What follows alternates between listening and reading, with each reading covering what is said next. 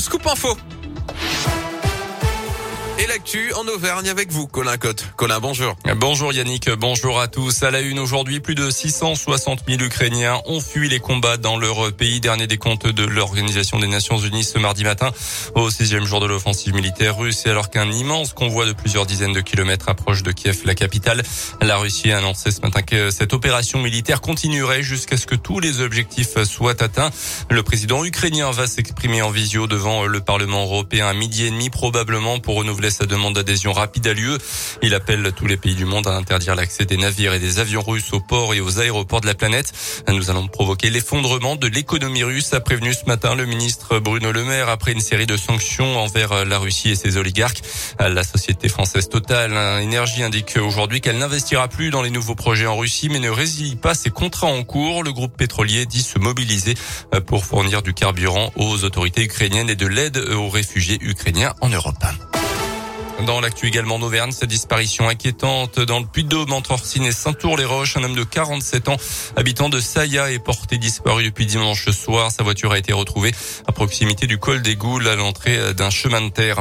Comment faire pour réduire sa facture d'électricité et de chauffage? Cette question, vous vous la posez certainement alors que les tarifs de l'énergie ne cessent d'augmenter. Eh bien, c'est la même chose pour la ville de Clermont qui dépense chaque année plus de 3 millions et demi d'euros pour ses différents bâtiments. Des gymnases aux écoles en passant par les bureaux, les, besoins sont évidemment immense. Les bâtiments neufs, comme le futur gymnase Saint-Jean, seront construits selon les normes basse consommation en vigueur. Mais pour les bâtiments plus anciens, il faut absolument rénover. Rémi Chabria est élu en charge des questions d'énergie à la mairie de Clermont. C'est assez classique. Le sujet, c'est quand même beaucoup l'enveloppe. C'est-à-dire, c'est isoler les murs, souvent par l'extérieur, parce que ça permet d'être plus immédiatement performant, parce que c'est plus simple, en fait. Changer les fenêtres, euh, isoler en toiture. Et puis, une fois qu'on a fait ça, euh, travailler sur la performance des équipements qu'on met dedans, les radiateurs, tout l'équipement électrique. Tout ce qu'on économise là-dessus, c'est des marges de manœuvre qu'on se donne pour autre chose. L'ordre de grandeur qu'on vise, c'est 50% de baisse de la facture.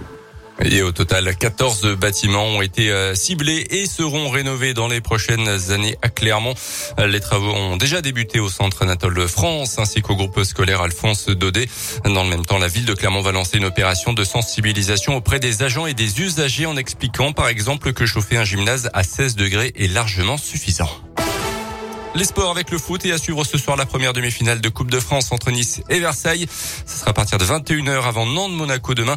La finale aura lieu le 8 mai prochain. Et puis en rugby, le 15 de France a grimpé sur la troisième marche du podium mondial après sa victoire en Écosse le week-end dernier.